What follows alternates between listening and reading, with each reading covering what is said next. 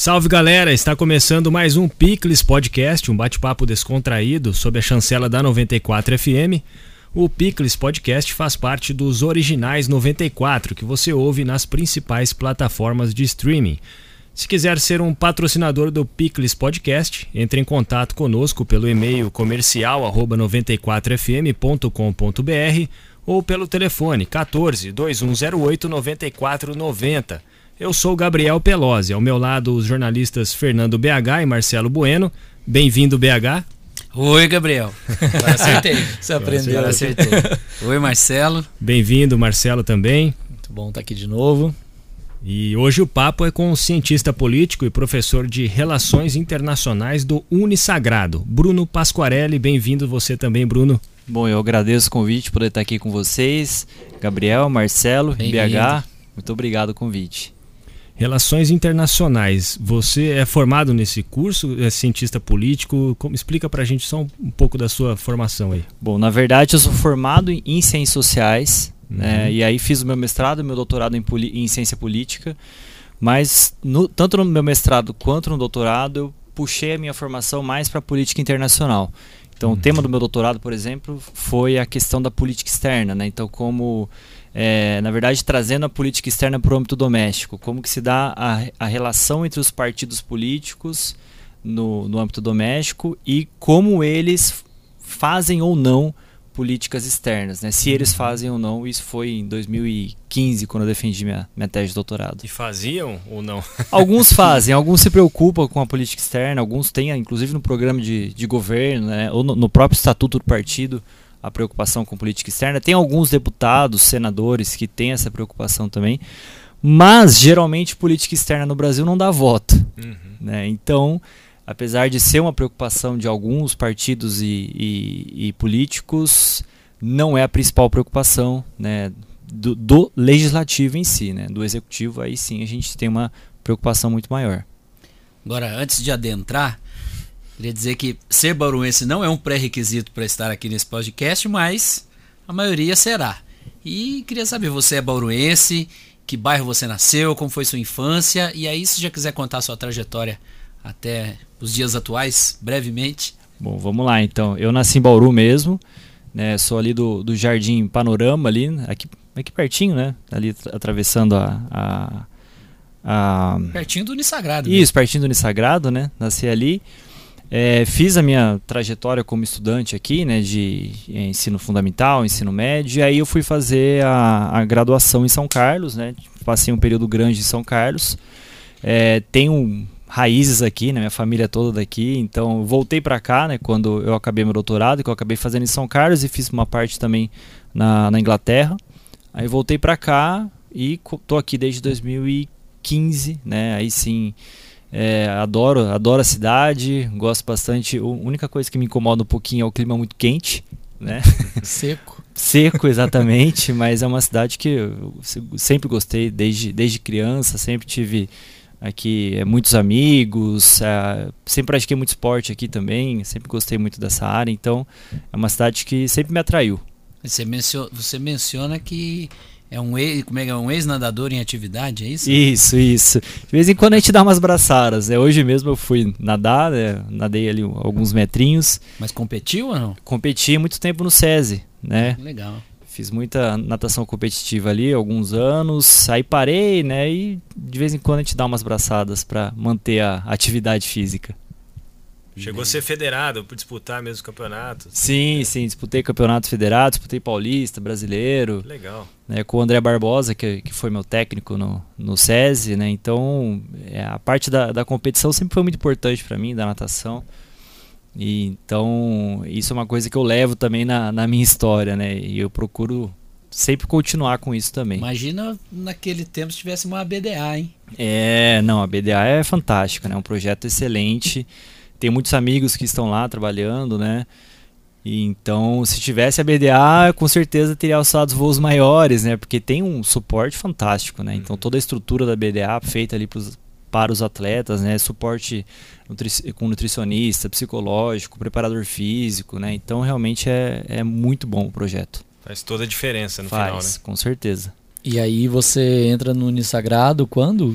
Como professor de uma disciplina específica? Isso, eu entrei no Unisagrado em 2016, início de 2016. Porque a minha formação é de cientista social, então eu posso dar aulas tanto na sociologia, quanto na ciência política, quanto na antropologia. E quando eu entrei lá, é, foi justamente para dar aulas de sociologia. É, eu tive durante ali a, a, minha graduação em São Carlos, eu, eu, realizei alguns projetos sociais e quando me chamaram na, no Unisagrado, né, foi justamente para dar essa disciplina de sociologia voltada para projetos sociais. Né, então é que é a chamada sociologia da responsabilidade social. E eu entrei a princípio só para dar aula na, na sociologia, né? Foram, eram, eu lembro que eu tinha os, os cinco dias preenchidos, os cinco dias com essa disciplina.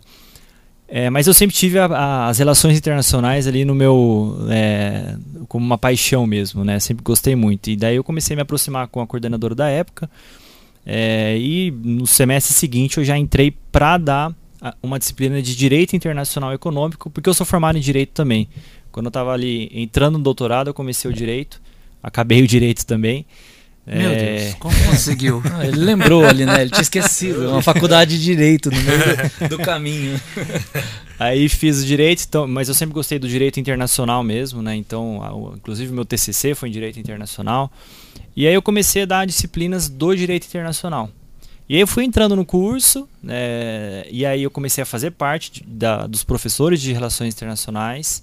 E agora praticamente eu estou só com relações internacionais, ainda dou sociologia, mas né, com uma carga horária menor. Então eu estou agora nas mais variadas disciplinas na, nas relações internacionais, desde ciência política é, até mediação, direito também, é, política externa. Então eu acabo entrando nas e políticas públicas também, que é uma das que eu gosto. Né? Então acabo entrando nas, nas mais específicas também. A ideia sempre foi dar aula? Olha, no início, isso é uma, uma questão muito interessante, né? Eu morria de medo de dar aula.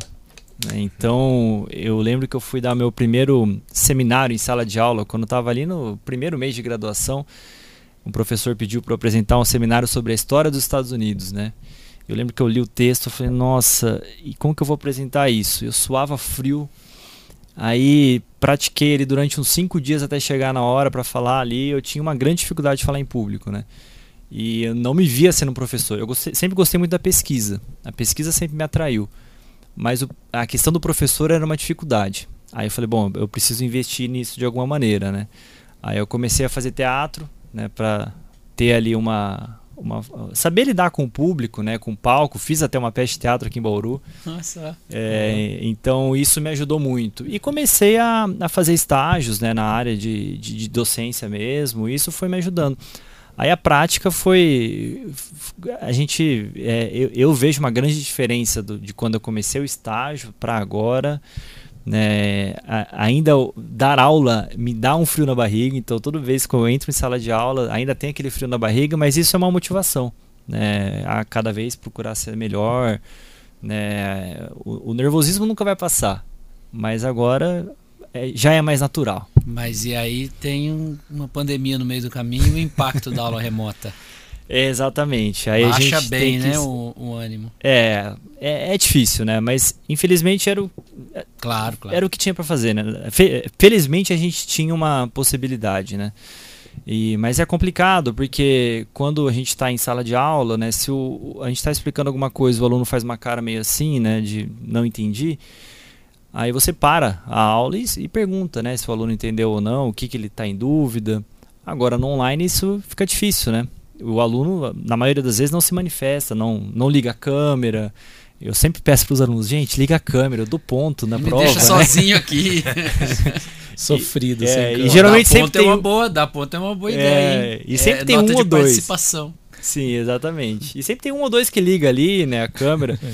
para pelo menos me dar um apoio, né? Porque é muito ruim falar para uma tela, né? Sem uma movimentação na tela. Mas nas aulas tem funcionado bem isso, né? Eles participam. Os alunos de relações internacionais são muito participativos, né? Então a interação tem sido boa, mas ninguém vê. Todo, todo mundo, na verdade, vê, é, não vê a hora de voltar para o presencial, né? Tá, tá caminhando, tá caminhando. Tá. Acho legal que o Bruno vai falando algumas coisas, ele vai colocando coisas importantes no meio de uma fala, então eu queria retomar. Pro time do teatro não é uma coisa que surge como uma alternativa muito viável, assim, eu já fui tímido por muito tempo e o teatro foi sofrido. É, para você foi tranquilo encarar e tentar esse desafio? Não, foi super difícil. Eu tive uma dificuldade muito grande na época.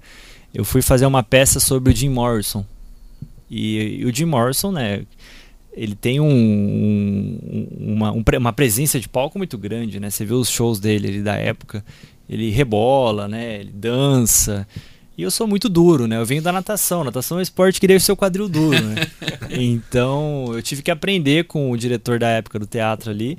Ele foi me ensinando, fui trabalhando isso, trabalhando também em questão da fala, né? Do, da, da, gesticulação no palco e foi muito legal, foi muito bacana, foi talvez a melhor experiência para aprender a dar aula. É, falam que o teatro ajuda muito mesmo nisso de desinibir, né, do palco, da, da aula, da, é, do rádio, né? Sim, com certeza. É mais, é, inibido, o pessoal que já fala, meu, vai fazer um teatro, né, sei lá, alguma coisa que ajuda nisso aí e realmente ajuda, né?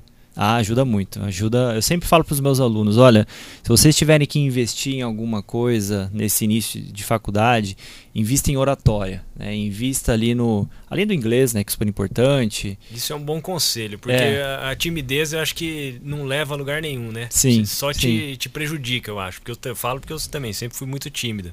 É, e, então. Você dá esse conselho realmente. Eu dou primeira semana de aula eu sempre falo, gente, invistam na sua oratória, né? Treinem ali às vezes dá uma palestrinha pro seu avô, pra sua avó, pra sua mãe, é, é faça um teatro, né? Porque é muito importante isso. Eu tive professores que me disseram isso durante ao longo do meu caminho, né? Porque eu sempre falei para eles, olha, eu tenho dificuldade, eu gosto de ensinar, gosto de pesquisar, gosto da área acadêmica, mas sempre tive dificuldade. Então todos me incentivaram a ir pro teatro, né, a, a fazer o estágio de docência, que foi muito importante também. E foi entre, entre os estudos ou você já era doutor já? Não, eu fiz o teatro em 2012. Eu era, eu estava iniciando ali, estava no meio do meu mestrado. Ah, é que a minha curiosidade é o quanto ajudou no, é. na, nas defesas é, tanto sim, do, do, da dissertação sim. de mestrado quanto da tese de doutorado. Imagino que, que ajudou bastante a encarar a banca, a se express, expressar melhor as suas ideias. Sim, com certeza. Ajuda muito, né? Foi, mas foi no mestrado. Antes disso, eu participei de um, alguns eventos científicos também na graduação, que era uma coisa que também era muito importante para me, me desinibir, né? Falar 20 minutos, meia hora ali para uma banca de professores renomados, às vezes, né? É muito complicado.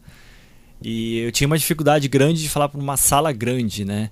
Então eu até falava, nossa, se tiver uma sala pequenininha é mais tranquilo. Aí agora hoje em dia eu gosto da sala grande, né? Uma sala pequena é uma coisa que me deixa mais assim, é, digamos, eu não fico tão à vontade. Eu gosto realmente de uma sala grande, pelo menos 50 pessoas. Quanto mais, mais gente melhor. Que transformação. Tem, e, lá, no Sagrado, lá no Unisagrado tem aquelas, aqueles anfiteatros, tem, né? Que tem. parece uma arquibancada. Parece, um, parece um, uma plateia mesmo, né? Sim. É bacana quando tem essas, esse, esse tipo de aula assim, acho que motiva mais. Ah, para é. quem não, não entende muito bem da área, relações internacionais no dia a dia, como que, que, que ela estuda, o que, que faz de diferença na nossa vida? Olha, primeiro que assim, relação, as relações internacionais a gente não pode tirar do, da, da compreensão, ela está muito vinculada à questão da política, e política é tudo, né? Política, todas as nossas ações do dia a dia são políticas, né? Negociação que a gente faz, é, tudo isso é política. É, as relações internacionais dialogam muito com a sociologia, com a história, com a economia, com o direito. Então é uma área que vai abranger todos esses campos. É, então, um bom profissional, um bom um estudante de relações internacionais que quer se destacar precisa ter uma boa noção de ciência política, de economia, de direito, né? Então, as matérias básicas ali que vão ajudar na formação dele. E aí ele vai para as teorias de relações internacionais, né? Que ele vai analisar, é, por exemplo, questões relacionadas a, ao posicionamento do país no plano internacional, por que ele negocia com tais países, privilegia outros e não negocia com outros, por exemplo é, questões relacionadas ao direi aos direitos humanos, né? então a questão do, dos refugiados, por exemplo, dos imigrantes, é, que, que inclusive agora é, é a questão do, dos refugiados e imigrantes é o tema do meu pós-doutorado, né? que eu estou fazendo em São Paulo, por enquanto online. É, então tem essa a parte ambiental também, né, da sustentabilidade, tem muito profissional de RI trabalhando com essa área. É, a gente pode também trazer para o campo das relações internacionais as relações entre ah, empresas e o setor público, né, empresas que querem investir mais no setor público e aí é necessário ter um profissional que faça essa intermediação, empresas que querem se internacionalizar e a própria diplomacia, né? Então a, a, o Brasil tem ali o, um, um, o Itamaraty, né? Que é o Ministério das, das, Relações Exteriores, que é um órgão que sempre foi muito bem visto no plano internacional ao longo da história, né? Sempre foi muito é, bem constituído ali, né? Tem todo o concurso que os, o, os alunos têm que fazer para prestar, né? Para entrar no Itamaraty. O Brasil tem uma tradição diplomática muito forte, né? Então é, essa é uma das áreas mais é, que os alunos sempre gostaram, né? Mas hoje em dia não é só a diplomacia né, do Itamaraty. A gente pode ver diplomacia em empresas, diplomacia em prefeituras, né? Então tem algumas prefeituras que estão se internacionalizando para trazer eventos internacionais, para trazer empresas internacionais para a cidade. Então é importante que tenha um profissional ali dentro que faça esse, esse diálogo também. Então, relações internacionais é uma área que acaba dialogando com tudo um pouquinho, né? É, é uma formação muito abrangente, mas para ser um bom internacionalista precisa compreender política, precisa compreender sociedade, cultura, né? A antropologia é muito importante, a economia. Então, é uma formação muito abrangente e muito diversificada. E na prática, além da diplomacia, pode atuar na esfera pública, na, na esfera privada, no, tem cargos executivos. Isso e agora uma pergunta bem leiga. É, também cabe aí o, o, o termo mais bonito é negociador, mas e tem o termo lobista que existe o termo existe o lado positivo do lobista. Faz sentido? Sim.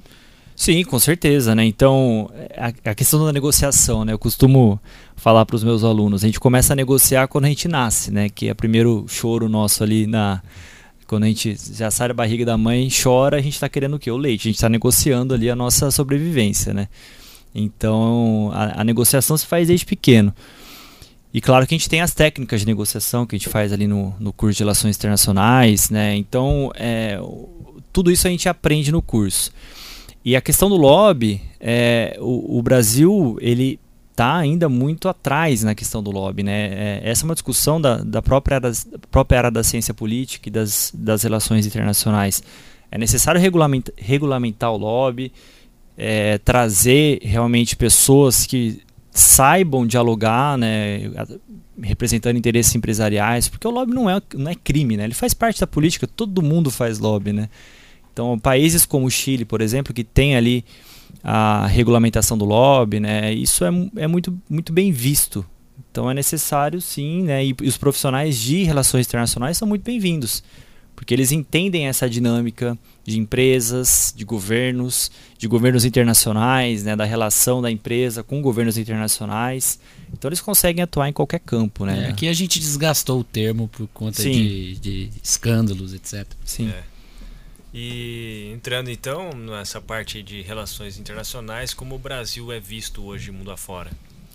Olha, o Brasil sempre, sempre teve uma tradição muito forte na diplomacia, né? Então, se a gente for pegar ali na é, 1912, né, com o Barão do Rio Branco, que foi o, o expoente da diplomacia brasileira, ele que vai é, levar a diplomacia brasileira num pedestal muito, muito alto, né? vai elevar ali a, cate a categoria da diplomacia brasileira, porque o brasileiro sempre foi visto como um diplomata criativo, né, que consegue negociar bem, consegue realmente é, trazer ganhos para ambas as partes, né, e não somente trazer ganhos para ele próprio, né, para o Brasil, mas ganhos para todos.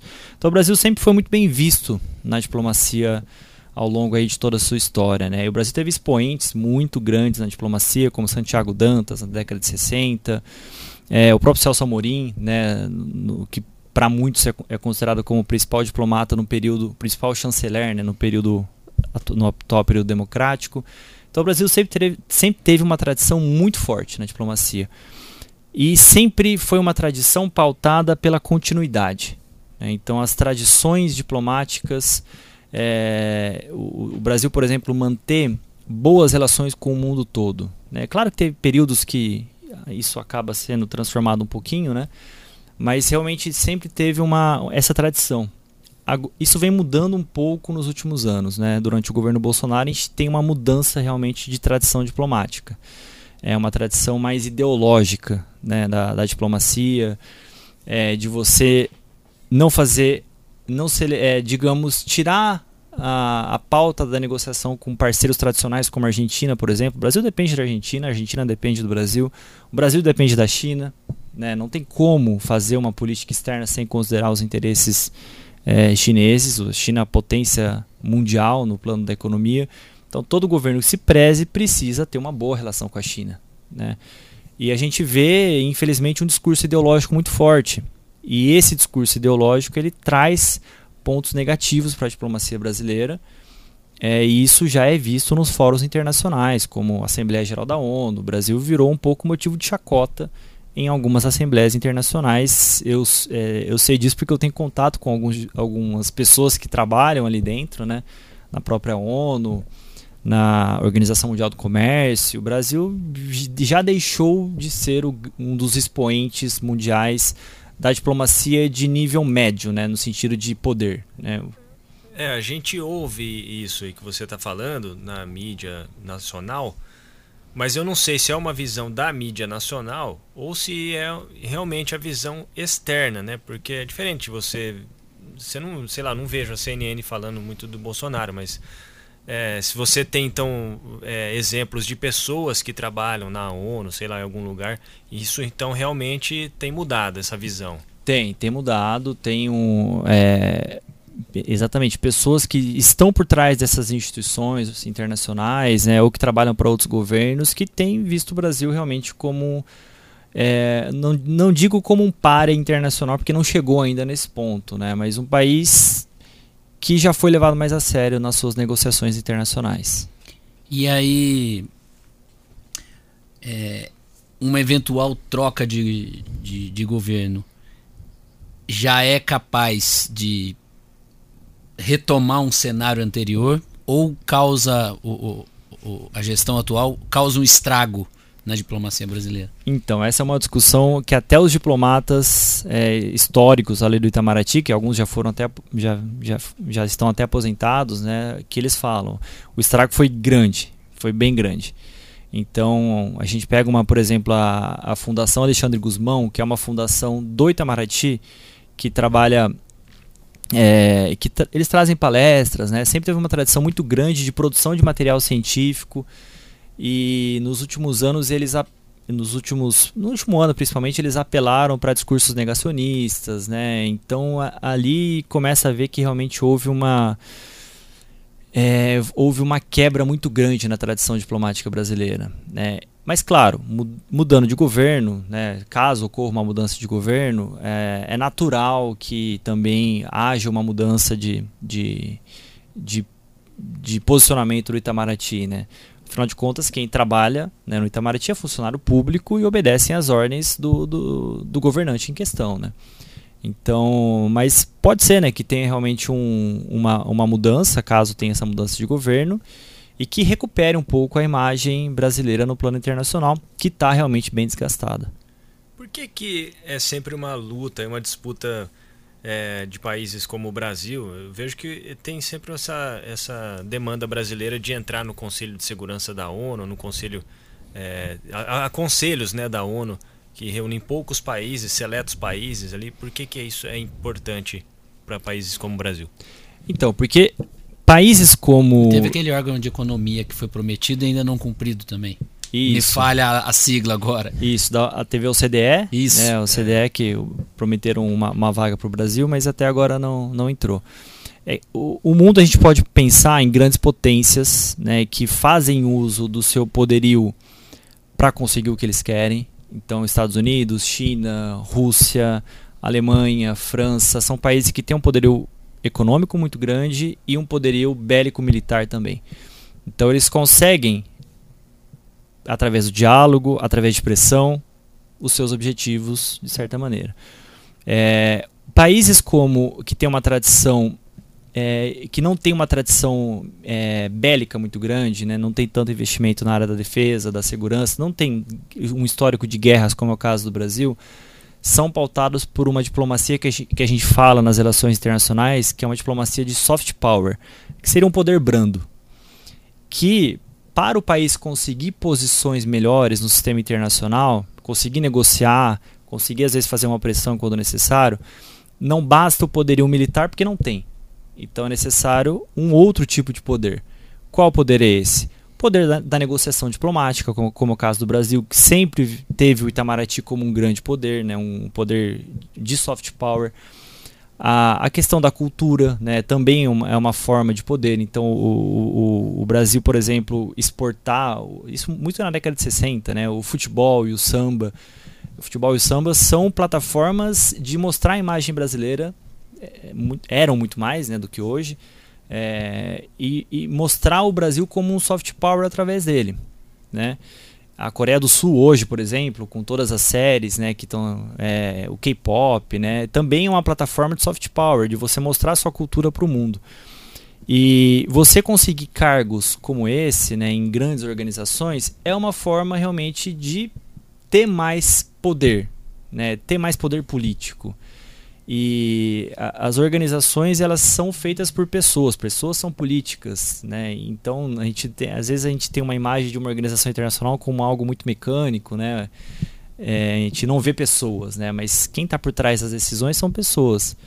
Então é muito importante que o Brasil faça parte do maior número de fóruns internacionais, né? Tenha realmente esse poder de cada vez mais estar tá adentrando nesses fóruns, né? Porque é através do Brasil não vai ter um poder militar econômico para bater de frente com China e Estados Unidos.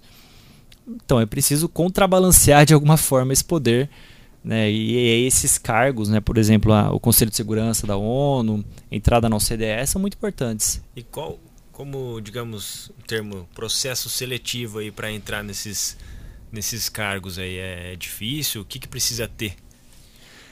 Olha, é, essa a questão da, do, da, entrada no Conselho de Segurança foi uma política começou no Fernando Henrique Cardoso, né, e foi levada muito a sério durante o governo Lula. É, então o que, que acontece? O Brasil naquela época passa a fazer parte das operações de paz da ONU, né? Teve a operação de paz em 2005 no Haiti. Aquilo ali é uma forma de você falar, olha, estou aqui, né, estou participando do sistema ONU.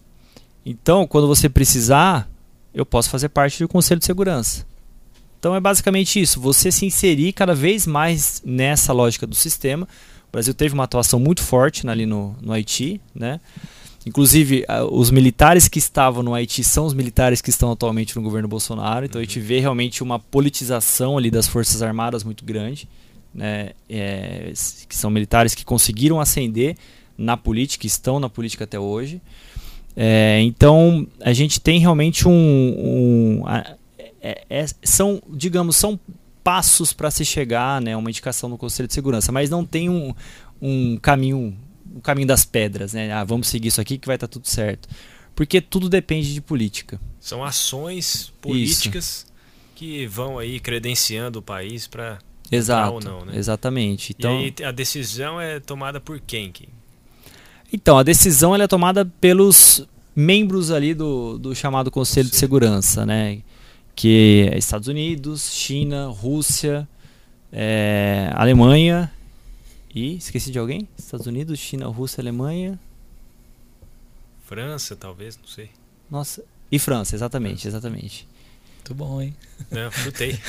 ah, ia falar que ele foi bem nessa aula de, de história é, e geografia. Certeiro. Mas ah, então é um, é um seleto grupo, na verdade, né? Porque se, se, você está você tá falando aí já de no mínimo duas décadas e meia de, de, de que o Brasil pleiteia né, essa, Isso. essa vaga. Exato. Eu falei, eu falei Alemanha, eu me, me equivoquei. Inglaterra. Tá, esqueci da Inglaterra. Tá. Às vezes eu venho uns, brancos na decisão. É. Né, Vamos chegar na Inglaterra, é. que você morou lá. Exato.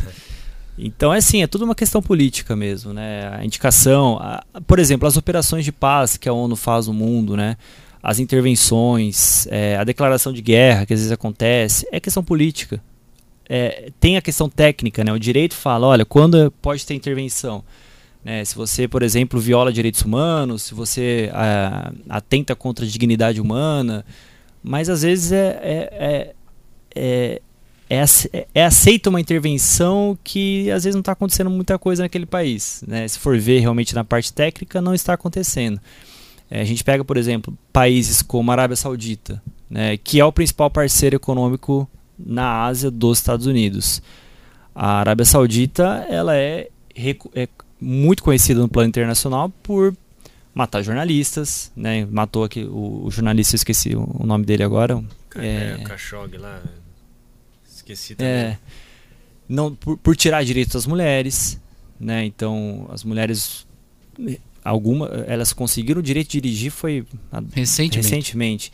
Então, é um país que não respeita os direitos humanos. Por que, que não, sofre, não sofre nenhum tipo de intervenção? Porque tem interesse. Né? E quem é o principal interesse? De que é os Estados Unidos. Os Estados Unidos tem ali uma, o seu grande parceiro econômico é, e, e, a Arábia Saudita é uma ditadura. Né? Então a, a, política é feita desses interesses que a gente, se a gente for olhar, a gente fala, poxa, né, por que, que não tem nenhum tipo de intervenção naquele país, sendo que é um país que tira direitos, né, que não respeita direitos humanos. É, como leigo, eu vejo assim algumas ações que, né, a gente acompanhando aí noticiário internacional, sei lá, Jornal Nacional, a gente vê que ali a tensão Coreia do Norte com os Estados Unidos há um certo tempo aí, pouco tempo atrás. É, as coisas iam se agravando, alguém fazia um exercício militar próximo, outro lançava um míssil para testar. É, aí você fala, nossa, agora o cara agora vai, vai. Agora vai. Aí você fala, puxa, agora o cara vai apertar o botão. Aí vem o outro, faz um outro exercício também, mas não é nada que atinja o outro país é, frontalmente, né? Sim. Eles ficam fazendo algumas provocações, né?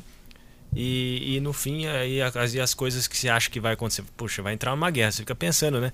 E de repente não entra. Isso é a diplomacia agindo ali por trás? É, a questão das armas de, de destruição em massa, né, que alguns países possuem, é uma forma de diplomacia. Porque quem possui armas de destruição em massa, quem possui ali é, mísseis né, balísticos de grande alcance, dificilmente vai ser invadido. Caso a Coreia do Norte. Né? Então, a gente não sabe o que acontece muito bem na Coreia do Norte e eles continuam né, com o, o grande, o, o, apoio da China, né, continuam ali produzindo o seu, seu grande exército né, ali da, com bombas. É, a Índia também, por exemplo, né, quando constrói as suas, as suas ogivas nucleares, se não me engano, na década de 70, né, e tem as primeiras, a, as primeiras ogivas sendo feitas. O Paquistão também, que, que não sei se, se constrói bombas, mas ele tem ali todo o processo do, de enriquecimento do urânio. Então, é, não são potências militares. O Paquistão não é uma potência militar, a Índia não é uma potência militar, mas que o fato de ter uma bomba atômica, o fato de ter uma tecnologia nuclear, faz com que esses países avancem algumas casas no jogo de xadrez da política internacional. Mas o, o, a questão assim, o que faz essa tensão se arrefecer de repente? Ah, aí é difícil a gente falar um fator, né, um único fator. Depende da época, é, depende da situação política, econômica, e, mas a, a, diplomacia é super importante, né? Então, é, a diplomacia e a diplomacia ela é feita toda hora, né? Muita gente acha que a diplomacia é somente ali, é, sentar numa mesa, todo mundo bonitinho, né? Assinando um acordo, te, trazendo as propostas.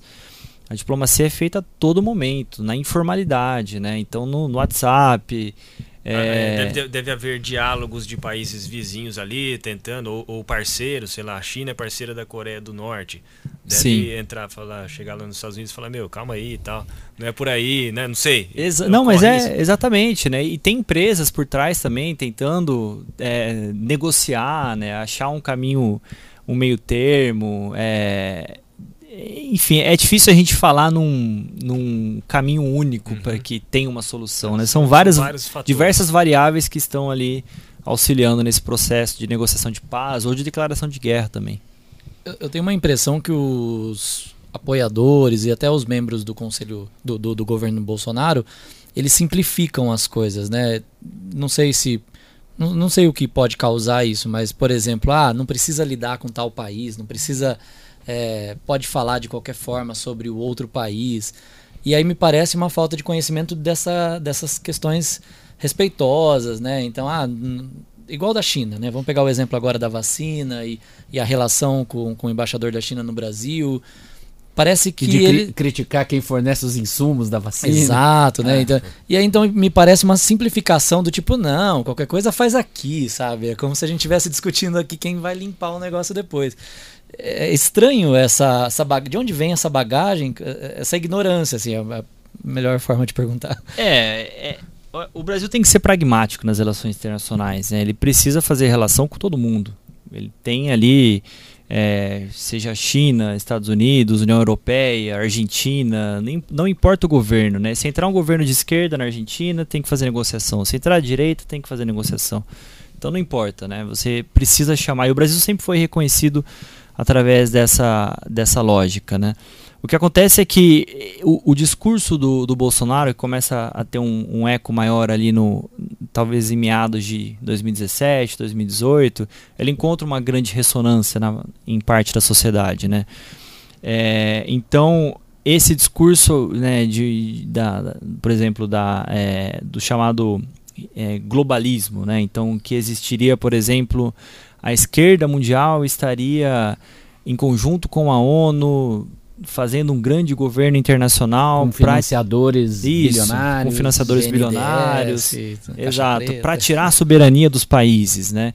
Isso não existe, né? Claro que a ONU ela tem ali um, um, um poder internacional, mas ela não de, de, maneira nenhuma ela consegue tirar uma grande soberania dos países. Os países são soberanos, tem ali isso é garantido no direito internacional, no direito interno de cada país.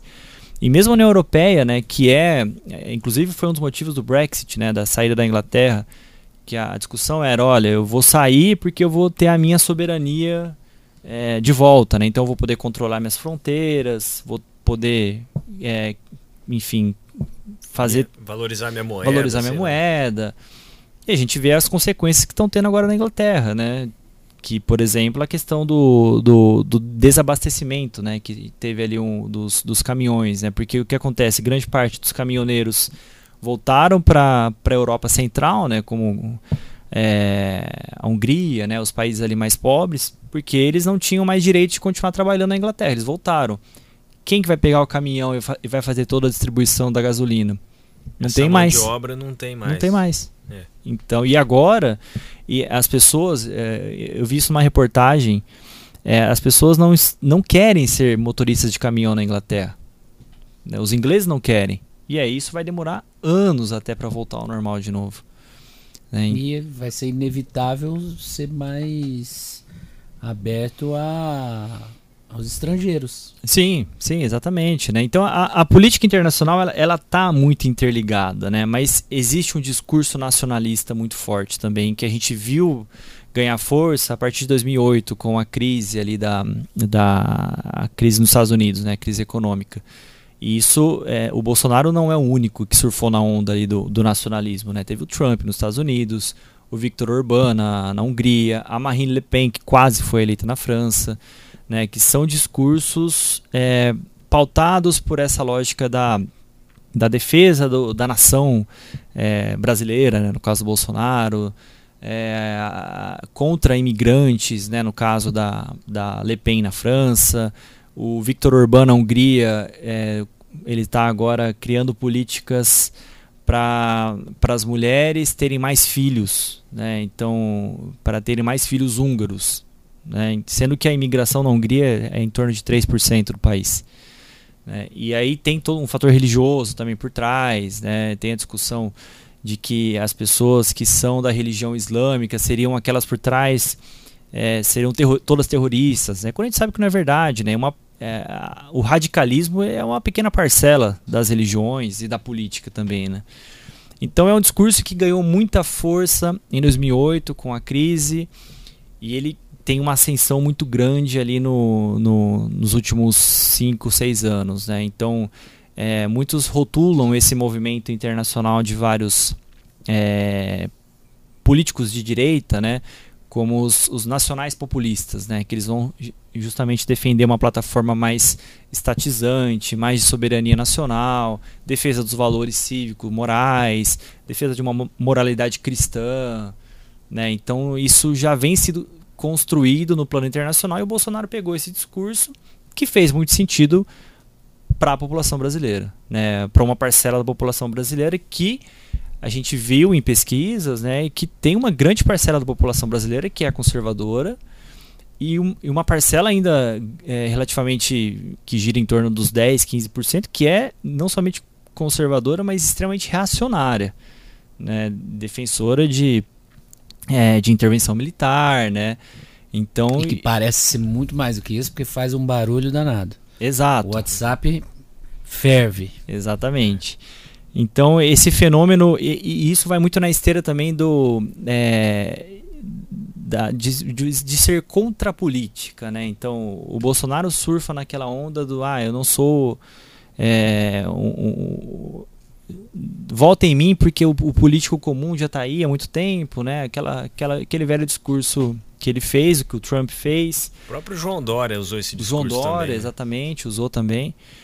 E é um discurso que pegou em 2018 né, em, em 2020 na eleição para prefeito já não pegou tanto. Não acho que vai pegar para 2022, até porque o Bolsonaro já está ah, aliás, ele está 20 e tantos anos no poder, no poder não, na política, né? E há quatro, quatro anos no poder. Então não acho que é um discurso, o, o chamado outsider, né, da política. Uhum.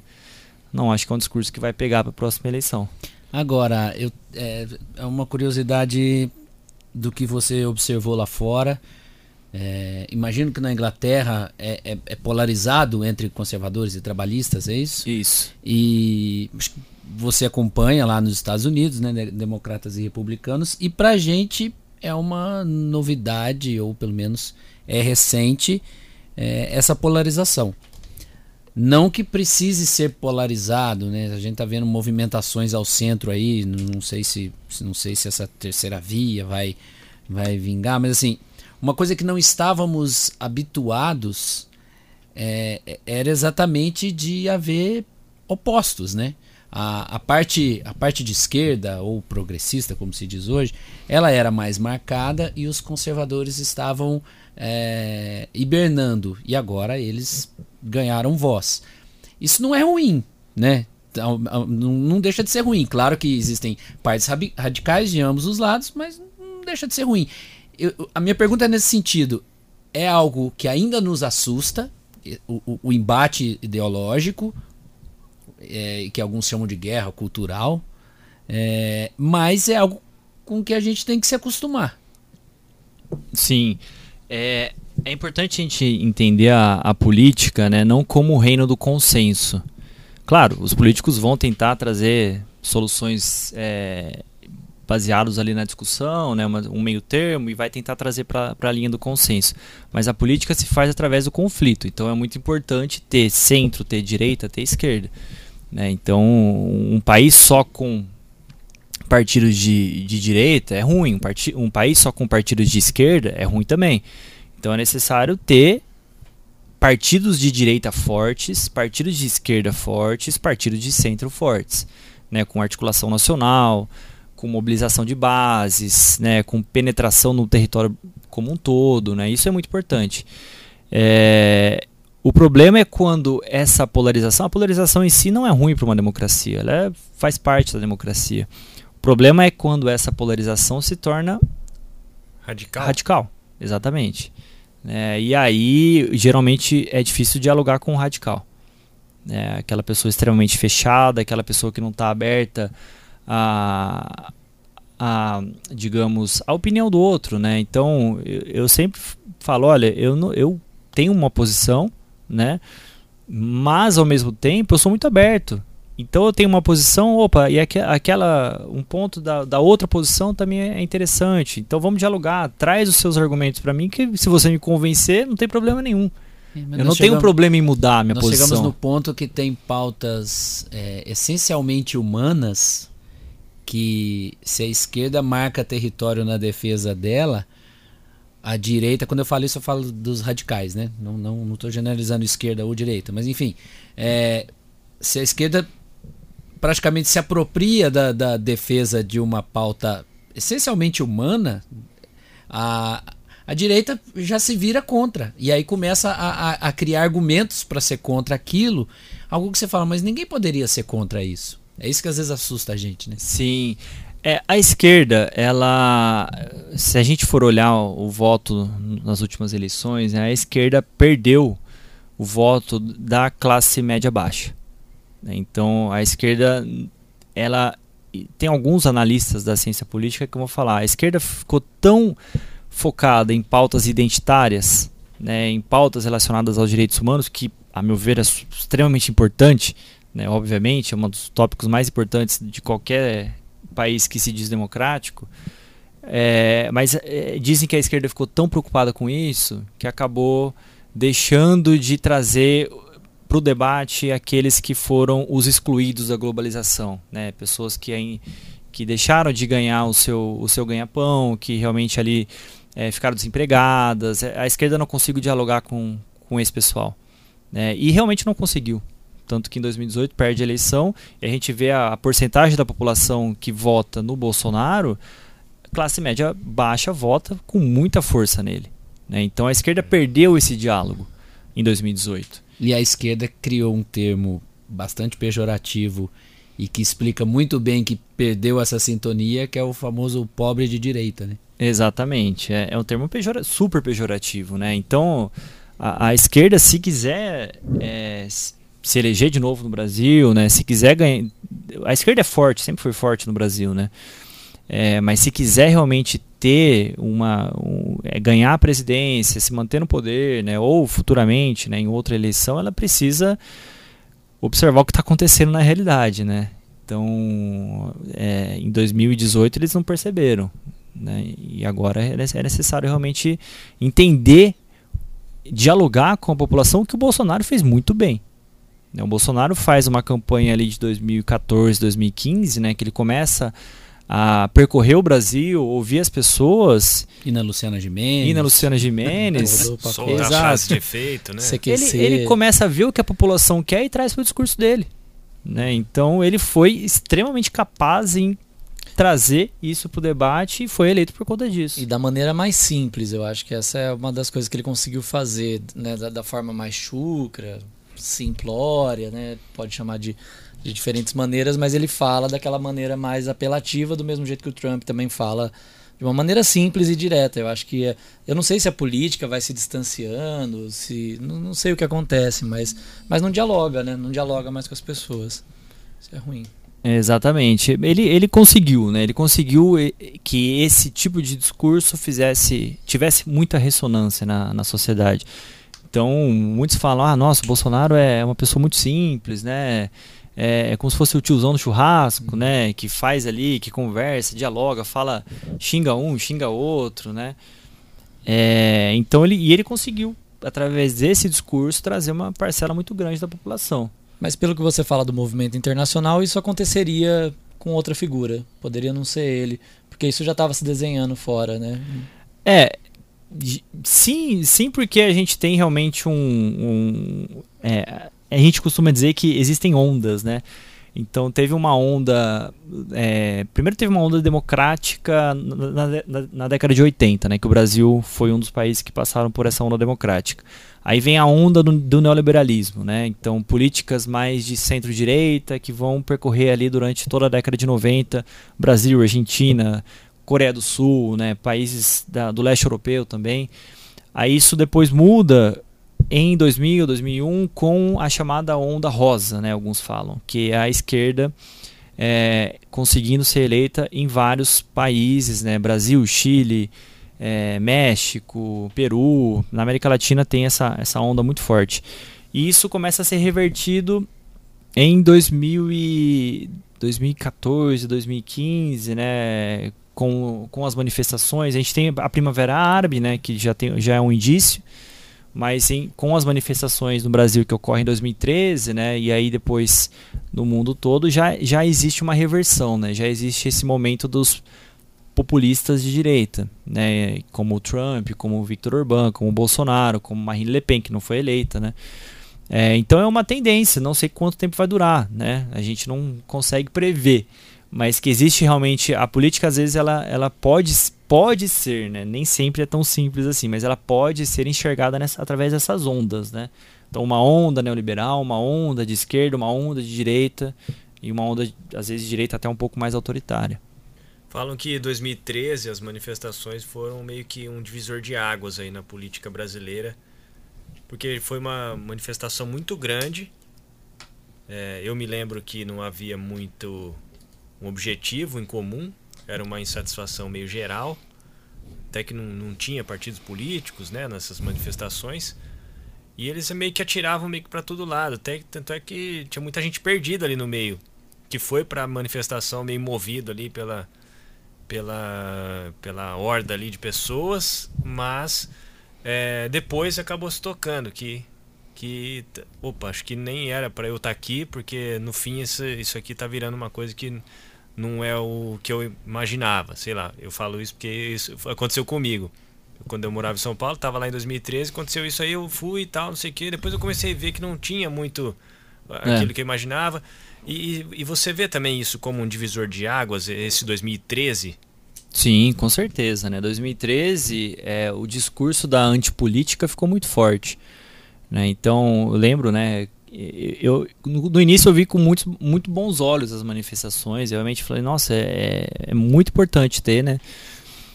Porém, a, a partir do, de um momento que começaram a falar, é, partido não, né? Partido, é, a gente não pode trazer partido para cá. Eu já acho complicado, porque o partido são, os partidos políticos são muito importantes para uma democracia. Uhum. Tem erros, tem. Assim como empresa tem erro, assim como é, organizações de, de é, não governamentais também têm erros. Os partidos têm um monte de erros, né?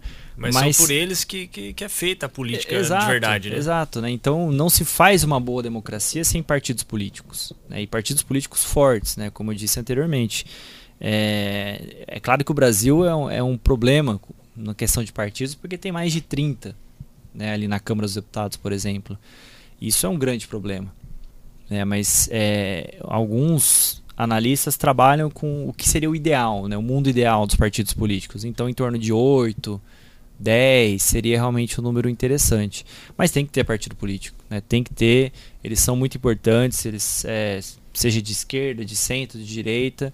E ali foi um, realmente um movimento para contestar os partidos, mas eu entendo, né, porque era uma insatisfação muito grande com a questão de corrupção, né, com a questão econômica, e isso depois gerou consequências, né, que a gente viu ali, ó, não foi especificamente as manifestações, né, mas o, o momento político-econômico de grande turbulência ali que percorreu praticamente, que ainda não acabou, né? A gente está ainda numa grande hoje. turbulência. Aquela, é. aquela cena do, do, do, Congresso Nacional, ela é muito é, muito forte, mas até hoje eu olho e não sei quem está ali. Né? As pessoas que subiram lá Exatamente. Na, na, na no, no fim parecia uma festa. Uma farra e não, não, não dava para identificar palavras de ordem, não dava para identificar coloração política. Ao mesmo tempo, aquilo foi muito muito assustador, assim, né? Sim. É, é. Imagino que principalmente para os congressistas, né? Mas é, é bem isso, né? Quem soube, na verdade, quem soube se apropriar daquele daquele sentimento é que surfou na onda, né? Sim, com certeza. O próprio MBL, né? Que, que surgiu, né? Que surgiu ali, né? Conseguiu vários deputados depois é, sendo eleitos, né? E agora está aí, fazendo parte do jogo político. E 30 partidos também parece que. E não consegue, perdão, não, não consegue mais encher a Paulista, né? E não consegue, exatamente. Esvaziou, né? É. E eu acho que 30 partidos talvez represente essa divisão muito clara da dificuldade de dialogar, né? Então, se eu concordo com uma coisa e você não concorda exatamente com a mesma coisa, talvez eu caminhe para criar um partido, né? Me parece que a gente chegou nesse momento, é. que a diferença é grande, né? De 8, 10 para 30. Então, mas aí mora o problema, né? Os partidos no Brasil são vistos como uma plataforma para você ganhar dinheiro. Uhum. Né? Então, é, são, muitos deles são fisiológicos, existem unicamente para ganhar dinheiro, para troca de cargos, benefícios, benefícios públicos, né? Outros não, outros têm uma plataforma séria, por mais que tenha corrupção no, neles, e tem, todo partido tem corrupção, assim como empresas têm corrupção, uma coisa que eu sempre falo, né? A corrupção na sociedade brasileira, ela faz parte de tudo. Né? Então, não adianta a gente cobrar também de um partido se a pessoa vai e, e fura fila, né? É, corta, é, corta, por exemplo, é, no, na, na, estrada, né? Tá todo mundo no, no congestionamento e vem um acostamento. vem no acostamento do lado direito. É. Isso não é, não é interessante, né? Então isso é uma corrupção também. Uhum. Então a gente precisa, como cidadãos, cobrar os políticos, cobrar os partidos e também agir de acordo com, com a nossa ética, com a nossa moral, né? Não adianta realmente a gente atuar de maneira corrupta também. Eu vejo que, apesar do Brasil ter 30 partidos políticos, como você disse, o, o brasileiro ele é muito distante dos partidos ah, políticos. Sim, sim. Muito, apesar de até muitas pessoas terem ideologias, né? Apesar de existem pessoas politizadas, mas mesmo essas pessoas que têm ideologias ou são politizadas, muitas vezes não, não são filiadas a um partido. É, e você considera isso negativo? Sim, com certeza. É, o fato de você ter uma, uma ideologia, ter uma é, um partido que você goste não deve ser visto como uma, coisa, uma questão negativa. Né? O partido ele precisa penetrar na sociedade, ele precisa de base. Né? Então tem partidos que conseguem fazer isso muito bem, tem outros que não conseguem, né? porque justamente não tem toda uma articulação a nível nacional. É, mas isso não é, não é puramente uma culpa dos indivíduos brasileiros, né? é, é uma questão muito histórica também.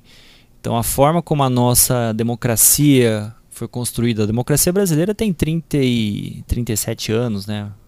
Praticamente, não, um pouquinho, não mais, 40 anos, né? Agora eu me perdi nas contas. foi 85. É, é 85, né? Exatamente. Então, é uma democracia muito nova. É, o Brasil teve, teve uma tradição autoritária muito grande e se, se a gente for pegar o governo Vargas, é um governo que traz direitos para os trabalhadores, né? Então, ele, o, o Vargas aprova a CLT, CLT por né? exemplo, né, que traz direitos, é, mas é uma, é uma cidadania passiva, porque a população mesmo ela está fora do jogo político. E no é, segundo momento ele implantou também uma ditadura. Uma né? ditadura, é. exatamente. Tem a ditadura do modelo varguista, né? Então é, o Brasil sempre sempre teve a sua construção como Estado e como nação tirando o povo das decisões. Isso foi histórico. Então, para você criar uma consciência democrática, demora. Hum. Né? Então, o Brasil ainda está engatinhando na democracia. Por isso que a gente tem que defender a democracia a todo custo, porque está engatinhando. Então, a gente não pode agora ter um retrocesso. Uhum. Né? A gente precisa defender essa democracia que está tendo seus problemas, mas ainda é a melhor forma de governo. Né? Então, é, mas eu, a meu ver, agora não tem realmente uma grande identificação partidária. O, o brasileiro ele vota muito pensando em é, líderes, né? Então, é, a ideia de, do personalismo, da imagem do político, né? É difícil você ver uma pessoa que vota num partido. É. São raros. É, eu acho que assim, o brasileiro, não, como você disse, não é culpa do, da pessoa brasileira, mas a, a, forma como o brasileiro vê o partido político, eu não vou me filiar porque eu não quero ser político político candidato. Mas muitas vezes você se filiar a um partido político é, representa você fortalecer uma ideia, sim, né? Sim, sim. Então, Exatamente. Eu acho que isso que, que nós brasileiros não conseguimos enxergar muito bem, né? Exatamente. Eu sempre falo para amigo, né, para família também, eu falo, gente, vocês podem se filiar, não tem problema nenhum se filiar a partido político. Eu não me filio porque eu trabalho com política, né? Então, eu quero manter o máximo distante possível de qualquer partido, porque eu quero analisar com a minha independência. Né? Mas os, é, as pessoas podem se filiar tranquilamente, devem se filiar, né? se defendem aquelas ideias, enxergam no partido um modelo ideal para a sociedade, por que não se filiar? É, vai estar tá ajudando o partido a crescer, vai estar tá ajudando um vereador a se eleger, um deputado a se eleger, porque vai ter mais recurso. Então é importante sim né, que, a, que as pessoas é, se filiem, né, auxiliem os partidos de alguma maneira. É, porque isso interfere no, no, fim na eleição, né, no, no quociente eleitoral lá, talvez. Sim, né, Quanto sim. maior o político, mais tempo ele tem, mais é, menos votos ele talvez precise.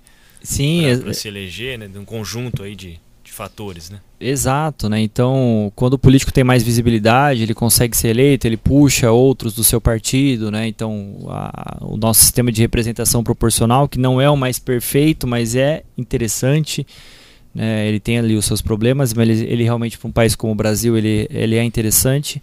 Ele, a gente precisa entender, né, que é um sistema que te, traz muito peso dos partidos.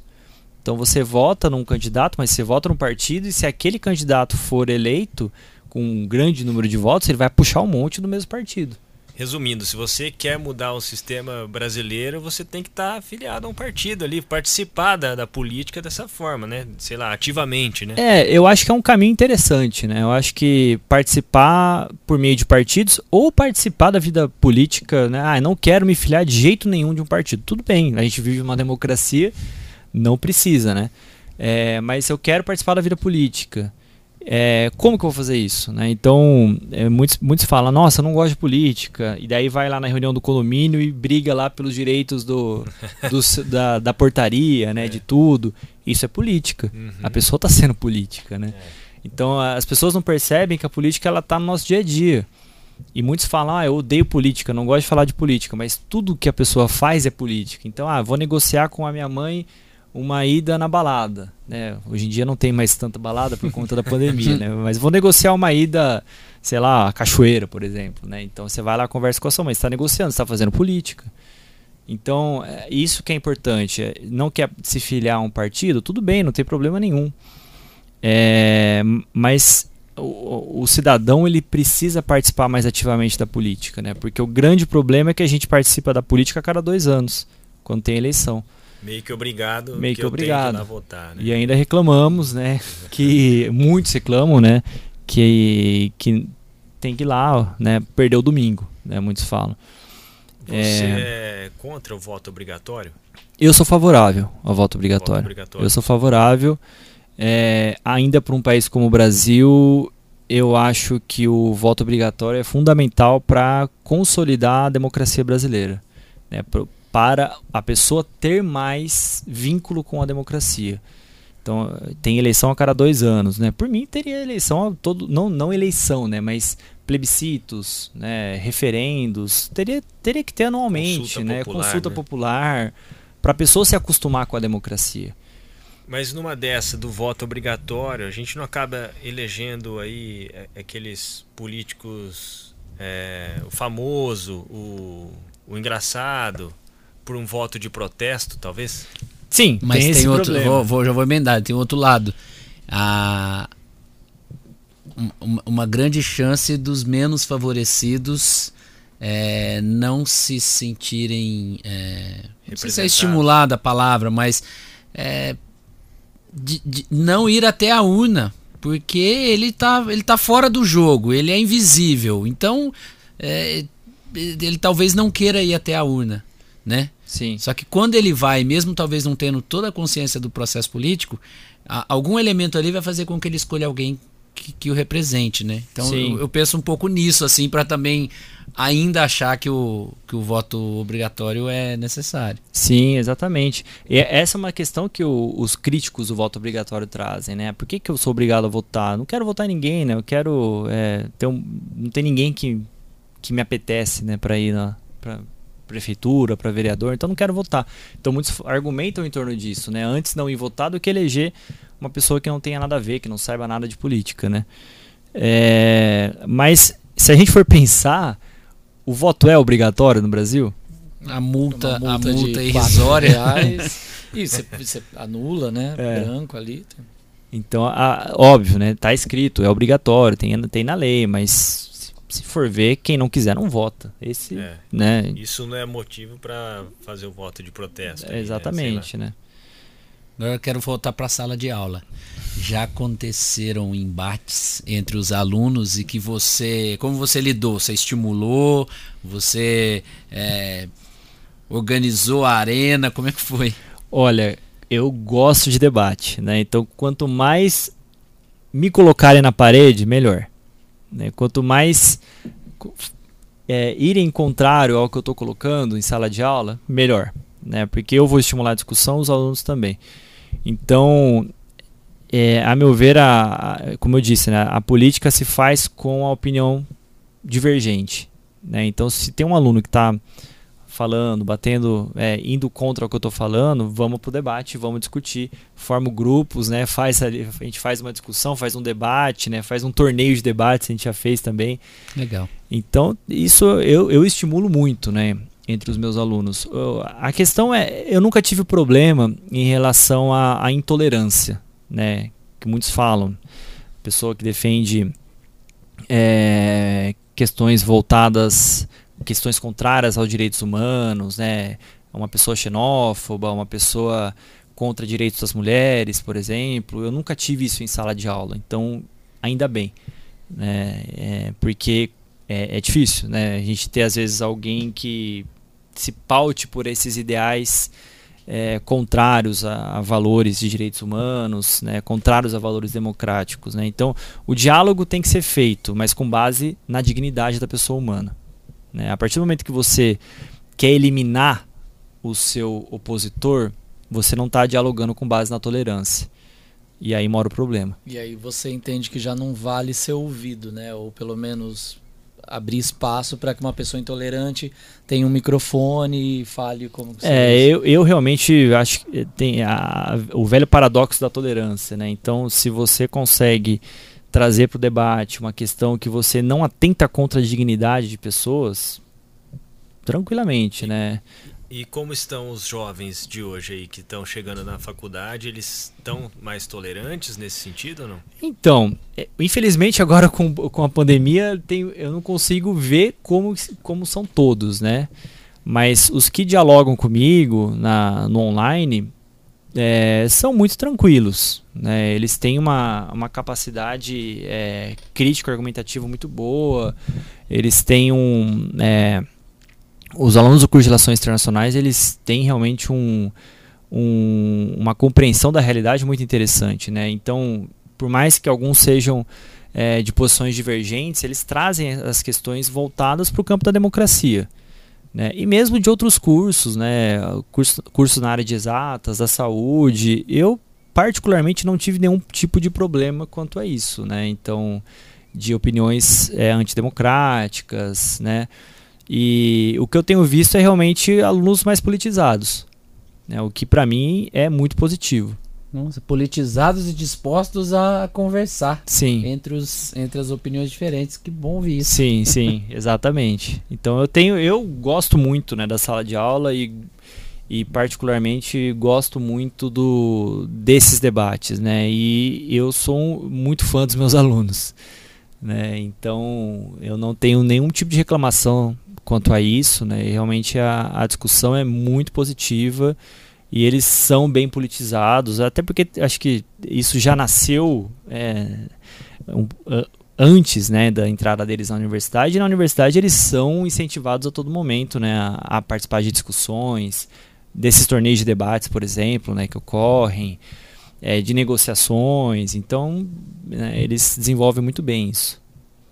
Você acredita que ainda está em tempo de surgir a terceira via para duelar com Lula e Bolsonaro aí no ano que vem?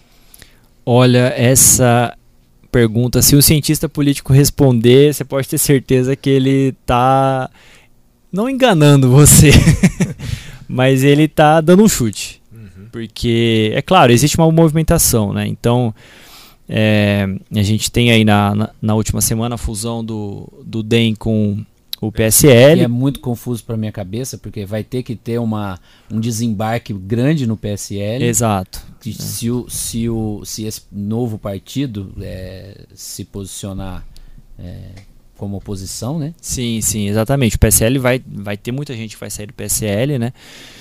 Então tem uma movimentação, uma dança das cadeiras aí ocorrendo. É, é um partido que vai ficar forte. Né? O DEM com. Vai ser União, esqueci o nome do partido. Acho é União, União Brasil. União é. Brasil, é o número 44, 44 né? É. Então é um partido que, que vai ser forte.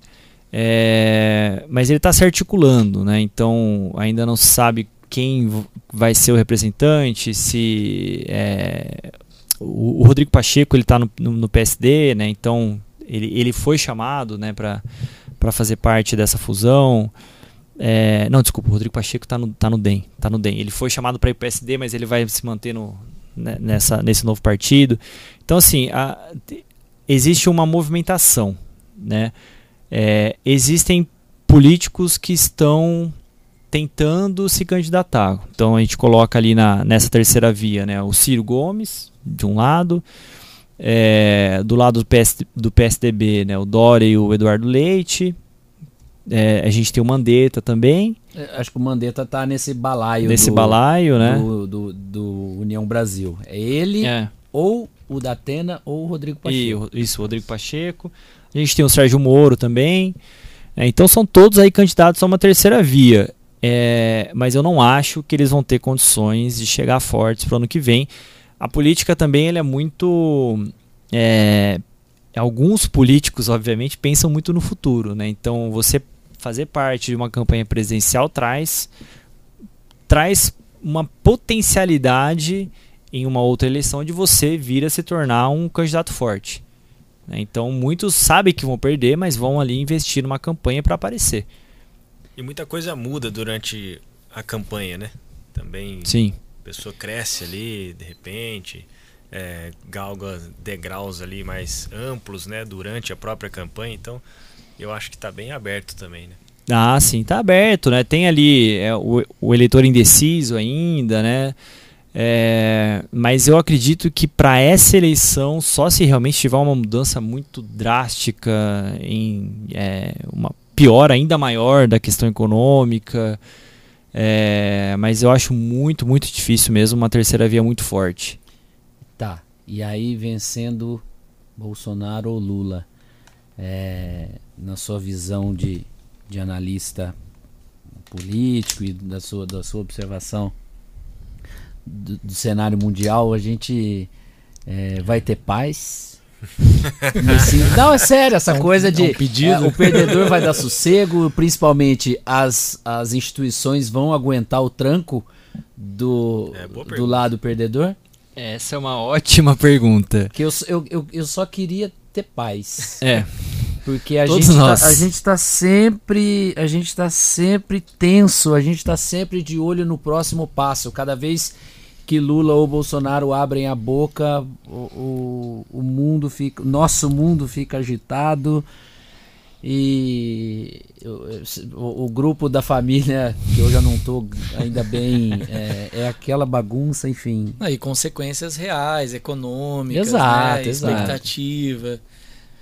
Olha, não, é, eu sei que quem realmente ganhar a eleição é, vai ter dificuldade para governar. Né? Então, o ambiente polarizado que a gente está vai trazer uma grande dificuldade na questão da governabilidade. Isso é, isso é fato. Né? E mais ainda, dependendo da configuração da Câmara dos Deputados, né? dependendo do, da quantidade de partidos eleitos, de quem formar a maioria, né? tudo isso traz facilidade ou dificuldade para quem está governando. É, não se governa no Brasil sem o apoio legislativo. A gente viu o que aconteceu nos primeiros anos do governo Bolsonaro, que ele tentou governar sem o legislativo e não dá, não tem como. Né? Então, o, o, chamado presidencialismo de coalizão é uma é a tona da política brasileira. Né? E para mudar isso, só se você mudar a Constituição, mudar a forma como, como as regras do jogo impõem. Né? Então, mas a meu ver, realmente vai ter quem, quem for eleito vai ter dificuldade, muita. Só mais uma pergunta difícil, então, já no, no âmbito mundial. É, tem outra onda vindo aí? Vai ter alternância? É, enfim, é, por exemplo, o, o Biden Sim. não está com essa bola toda, né? É. E o Trump está tá articulando. E, e, como que como que essa roda vai girar aí nos próximos anos? É, o Biden ele foi eleito por contra a pandemia, né? Então, a economia norte-americana estava crescendo, né? Estava ali se recuperando. Aí o, a forma como o Trump lidou com a pandemia foi desastrosa, né? Assim como o Bolsonaro. E isso é um fator que trouxe a derrota dele para o Biden. É, então, mas é, os, as próximas eleições do mundo, elas vão, os políticos vão ser avaliados na forma como eles lidaram com a pandemia e na questão econômica. Né? Então é difícil fazer um prognóstico do que, que vai acontecer, se vai ter uma mudança.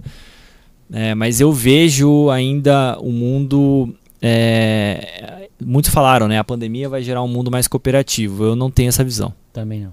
Né? A pandemia fez cada um cuidar do seu próprio quintal. Não teve uma articulação mundial de, de fronteiras, de, de defesa né, da, da vida, de defesa é, de combate à, à pandemia. Né? Nem de distribuição de vacina. Não, exatamente. Também, né? Então foi cada um defendendo Nós o seu. Estamos até no momento de abundância agora, enquanto. Aqui, né? E aí é, tem país da África. Já reclamamos de falta de vacina. É. Agora a coisa andou, engrenou, é. agora está sobrando. É e, e, já estamos dando reforço e tem países que tá que estão é, lá ONU, no começo dessa caminhada. A ONU mesmo falou, né, que é imoral, talvez a expressão falar em dose de reforço, sendo que alguns países ainda nem receberam. Exato, né? Então você pega na África, por exemplo, né, que tem ali vários países sofrendo ainda com é, parcela da população não sendo vacinadas, né? Então, infelizmente, o mundo não é um mundo cooperativo. Né? O mundo ainda é, é um mundo muito mais egoísta e não vejo uma possibilidade de uma cooperação internacional, de econômica, política, de saúde. A meu ver, isso está longe de acontecer. Então, um discurso protecionista assim das próprias economias, da, da própria economia ainda. Sim, ainda tem muita força. força. Tem muita força. Tem, ainda tem na Europa, próprios Estados Unidos, Sim. né? Isso ainda vai nos Estados Unidos, por exemplo, a questão China é uma questão que tanto democratas quanto republicanos concordam. É uma questão que os dois ali são contrários às políticas chinesas, de certa maneira. Então ainda vai ter muita, muito protecionismo. Isso não vejo é, no horizonte uma mudança no sentido de tornar o mundo mais cooperativo, mais aberto, mais, um mundo melhor para, para pessoas que estão em deslocamento, por exemplo, migrantes, refugiados e apátridas, né, que têm ali sofrido muito no mundo todo. Né, não tem políticas, claro que tem, né, é uma, é uma tentativa de regulamentar, né, é, é, é, a, a, entrada dessas pessoas, né, mas a gente viu a crise dos imigrantes nos Estados Unidos, por exemplo, né. O Biden não, não soube lidar com os imigrantes e não sabe ainda lidar. Né? E isso era uma crítica ao, ao, governo Trump. E o Biden continua, talvez até, até pior do que o Trump nessa questão da, da, na questão migratória. Fora a questão do Afeganistão, né? Sim. Uma, uma reação muito resignada, né? Você saber que a partir do momento que, que retomaram o poder por lá, as pessoas estão sofrendo e. Sim. A gente está aqui insegurança, é. vamos, né, em, em, relação, em comparação né, nesse tipo de situação, a gente está aqui, só lamentando pelo que está acontecendo lá. Exato, né? Então, é, teve um. O, o governo Biden é muito ruim até o momento, né? Então, os analistas de política não têm, têm criticado bastante. E assim como no Brasil, se o Bolsonaro perder, o bolsonarismo permanece, nos Estados Unidos a mesma coisa. O Trump perdeu, mas o trumpismo permanece. Né? Pode ser que não seja com ele, pode ser que seja com o filho dele, mas a lógica, o discurso está presente. Então no Brasil, caso o Bolsonaro venha perder, o bolsonarismo continua muito forte. Né? Então não vejo também uma mudança drástica né, aqui na, na nossa realidade, na realidade dos Estados Unidos, na, na França também não, né, que também tem uma plataforma anti-imigração muito forte, com muita xenofobia. Então, infelizmente, eu não vejo essa mudança. No âmbito local, você acompanha a política de Bauru, assim, tipo Câmara de Vereadores? Acompanho, acompanho bastante, né? Tenho, é, eu, eu gosto muito da política local. Os meus, na verdade, os meus trabalhos sempre foram mais pautados pela lógica internacional, né? Os meus, as minhas análises e para a lógica é, do Brasil, né? Governo federal e, e Câmara dos Deputados e Senado. Mas é, todo cientista político tem que compreender a sua política local, né? Então, eu particularmente gosto muito, gosto da é, até porque a, a nossa. Eu, eu, tenho contato, por exemplo, com os vereadores, né? Converso com alguns e tem um diálogo muito interessante né, com eles.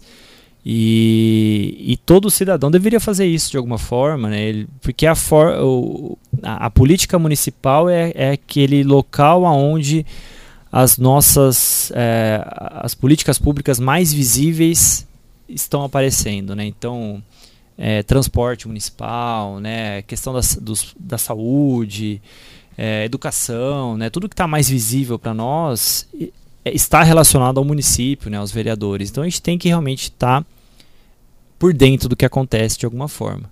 Né? Então eu particularmente gosto muito, é, acompanho, né? inclusive tenho até vários alunos pesquisando sobre o tema, né? então é, e é muito gratificante mesmo. Né? Você fica mais envolvido com a política quando você presta atenção no seu município. Uhum.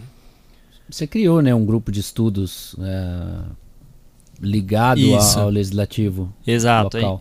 A gente tem, é, um, é um projeto de extensão né, que foi criado esse ano. A gente está em mais ou menos 15 alunos, né? E esse projeto ele vai, ele monitora os vereadores de Bauru. Então, que, que os vereadores estão fazendo, né? Quantos projetos de lei eles estão propondo? Quais são esses projetos? Qual a, a, a, a presença dos vereadores ali em plenário, né? Eles são muito, estão muito presentes ou eles faltam muito?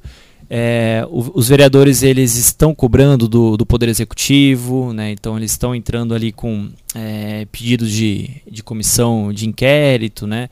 As audiências públicas, se eles participam do diálogo com a sociedade civil. Então tudo isso a gente traz através de uma metodologia, né? esses dados e faz como se fosse um cálculo dos melhores vereadores, dos mais participativos, dos que estão mais em interação com o público. Daqui a pouco pode Legal, criar o prêmio Câmara é em Foco. Fazer um ranking do. do... É. é. A gente está ainda. É, a gente passou, por exemplo, os meses de, de na verdade, todo o semestre passado coletando os meses, né? Todos esses dados, que são muitos dados, né? Então ainda é um processo, é um projeto que está em, em construção. Aí a gente fez, é, tem a, inclusive a página do Instagram, né, chama legisbauru, e a gente fez uma análise dos vereadores, quem são eles, né, colocamos ali todos, é, todos os dados dos vereadores, e aí agora, nesse semestre, a gente está divulgando os dados do semestre passado. É, então a gente fez a divulgação do mês de fevereiro, março, e agora vai ser divulgado o mês de abril, e também o mês de maio e junho. Gabriel, você cobre a Câmara de, de perto, né, em loco. Então você pode me ajudar nessa. É uma é uma legislatura que por enquanto tem poucos projetos de impacto, né? E ainda a, o, o, Poder Executivo também não tem mandado tantas é, pautas para lá. É, é. E isso tem surpreendido aí dos dois lados, né? Tanto o Poder Executivo com poucas propostas para serem votadas, ou pequenas propostas que pouco influenciam aí, né? E também o próprio a própria composição da Câmara, né? Pelo que eu tenho visto, é, tem sido não posso falar que é mais fraco, né? Eu não quero ofender ninguém, mas é, aqueles vereadores mais atuantes estão cada vez menores. Sim. Eu, de, de, das últimas a renovação, legislaturas né? ali que a gente consegue acompanho ali, sei lá, mais de perto desde 2016. Peguei o final do governo do Rodrigo Agostinho, que era uma Câmara. 2016 para 2017 entrou uma outra Câmara. E agora, 2021, entrou uma outra. Então é a terceira que eu consigo avaliar aí. Então que eu vejo que está diminuindo. Tem até né? uma fervura no palanque, mas não, assim, fica muito nesse, nesse campo das ideias, parece. É. E nesse começo, tá, a gente está vendo aí primeiro é, o caminho que cada um está seguindo. Né? Muitos têm ali uma, sei lá, uma ideologia, mas que no fim das contas está seguindo uma outra ali. Por exemplo, digo assim, base de apoio da prefeita é pequena se você for ver na teoria. Mas se você analisar ali friamente, vendo ali os discursos, muitas vezes já tem mais vereadores apoiando ali do que tinha no começo dessa Sim. base. Aí agora a gente já começa a ver um movimento contrário. Hoje, por exemplo, teve a sessão, já aumentam as críticas. Conforme vai passando né, o tempo, você vê que a coisa vai se modificando. Então, assim, mais uma pergunta que eu ia fazer é que por que, que no âmbito local é tão diferente a, a, essa dicotomia ali entre esquerda e direita? Porque muitas vezes, é, eu sei lá, eu sou. Vou dar um exemplo aí. Tem um amigo que é bolsonarista, mas no, no vereador que ele votou, ele não votou num, num vereador uhum, do PSL ou bolsonarista, ele votou num vereador lá que, sei do lá, bairro dele, do bairro dele, ou que alguém indicou, algum familiar indicou. É diferente isso, né, do local pro, pro federal. Exato, né? No, no local a lógica partidária ela é mais fraca, né? A lógica da ideologia ela é mais fraca. Então, é possível ganhar uma eleição nacional discutindo somente ideologia. Isso não é possível na lógica municipal. É, é possível, mas é mais difícil. Uhum. Porque no município você vai ter que discutir questões relacionadas à vida da pessoa, a segurança, a educação, a saúde. Né? Então. Vai muito além do eu ser de esquerda ou direita. Isso, é, exatamente. A, a, prefeita tem uma, uma linha ideológica bem marcada, mas nem de longe isso foi o não, que, não foi um fator que elegeu. Não, com certeza. É, é, ela, ela surfa na onda. Né, do, do, do, bolsonarismo. Então, o Bauru teve um, né, 75% 70, de é, votos. 72, no, isso. Então, era natural que, o, que é, tivesse uma transferência grande de votos para ela mas não de maneira nenhuma a gente pode falar que foi uma questão ideológica a eleição dela, muito pelo contrário. Né? É, mas sim, no, na Câmara dos Vereadores, o peso dos partidos é menor. Né? O peso das ideologias partidárias é menor.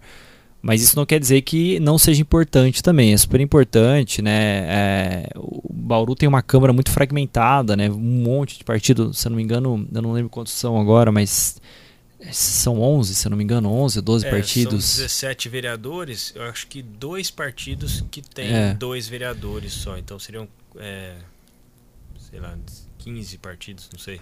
Então, é, é, tem uma fragmentação partidária muito grande, né? E, e se a gente pega, por exemplo, a, no Congresso Nacional, né, lá na Câmara dos Deputados em Brasília, no Senado Federal, é, os partidos eles votam, eles são mais coesos, mais disciplinados. Então, é, em uma política X, 90% dos, dos deputados vão votar de acordo com o que o presidente do partido quer. Uhum. Isso é a chamada disciplina partidária. Né? No âmbito do município, isso é menor. Tem disciplina partidária? Tem coesão? Tem, mas é bem menor. Uhum. Se, se comparado ao plano de Brasília, por exemplo. É, né? você vê muito que tem vereador que tá, que tá, na, sei lá, no terceiro mandato e ele já está no terceiro partido diferente, sim, né? Sim, sim. Ele foi se elegendo, mas foi mudando de partido também, mudando, né? Não segue aí a, como você disse, aquela é, régua da ideologia. Mas eu vejo também que no, que no âmbito local, é, muitos vereadores conseguem se eleger por meio de seus nichos, né? Sim, sim. Então tem muito ali o pastor da igreja evangélica, ou o enfermeiro, não sei se o nicho do enfermeiro é um nicho, né? Mas assim, eu vejo que muitas pessoas que a gente, sei lá, o meu mundo, meu pequeno né? mundo não conhece, Sim. não conhecia, associação né? de bairro, é, é. é ligação, aí, às gente... vezes não necessariamente o pastor, mas a pessoa que é atuante numa comunidade, exatamente, é, exatamente. Não, essas pessoas na lógica municipal são as que têm muita força, com certeza. É, então, a, a, pessoa que tem uma ligação muito forte com o bairro, né, traz benefícios para o bairro, tem uma visibilidade muito boa, essa pessoa tem grande chance de ser eleita. É diferente do, do nível estadual, do nível federal. Né? Então, porque justamente a pessoa, o eleitor, vota naquele candidato que ele tem mais proximidade. Isso é natural, isso as pesquisas mostram, né? Então, é claro que daí o, o político ele vai buscar essas pessoas, né? Então tem toda uma equipe de campanha por trás, com, com marketing político, né? O, que vai trazer essas ações para o campo prático, né? Para pegar o voto dessas pessoas.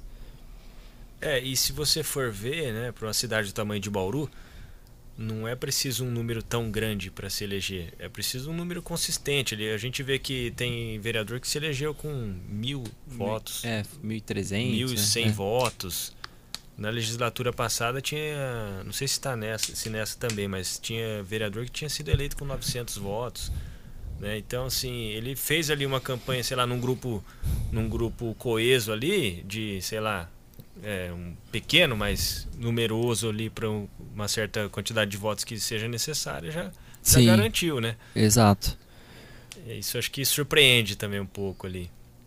E isso não enfraquece é, a democracia de alguma maneira, esses, essa força desse grupo, até dentro do mais prático, mais fácil de ver o grupo evangélico, né? Então você tem um pastor que representa ali, você acha que isso faz parte do jogo? Não, faz parte do jogo, né? As, as religiões, de certa forma, elas têm os seus representantes, né?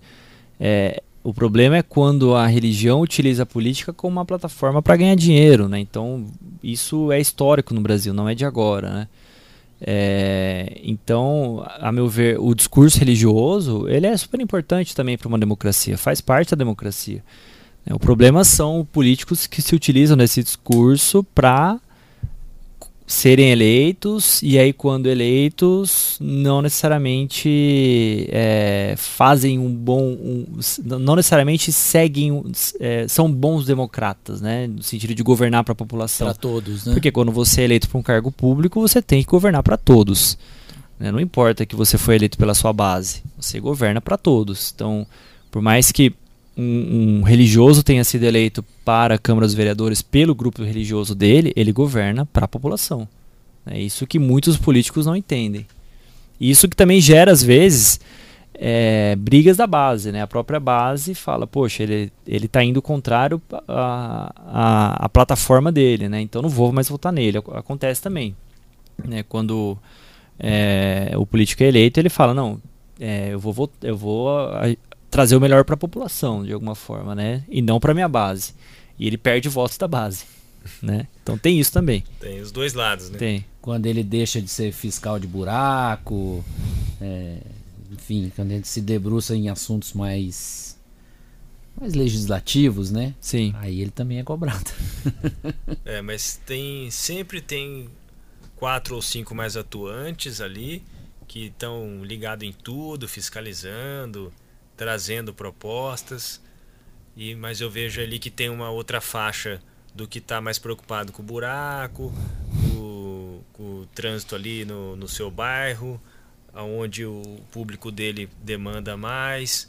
E tem também a outra faixa que tá lá só marcando presença. Não sabe o que tá fazendo. É, talvez até saiba, mas não é. quer muito fazer, né? Tem uma faixa lá que tá precisando fazer aula de teatro, né?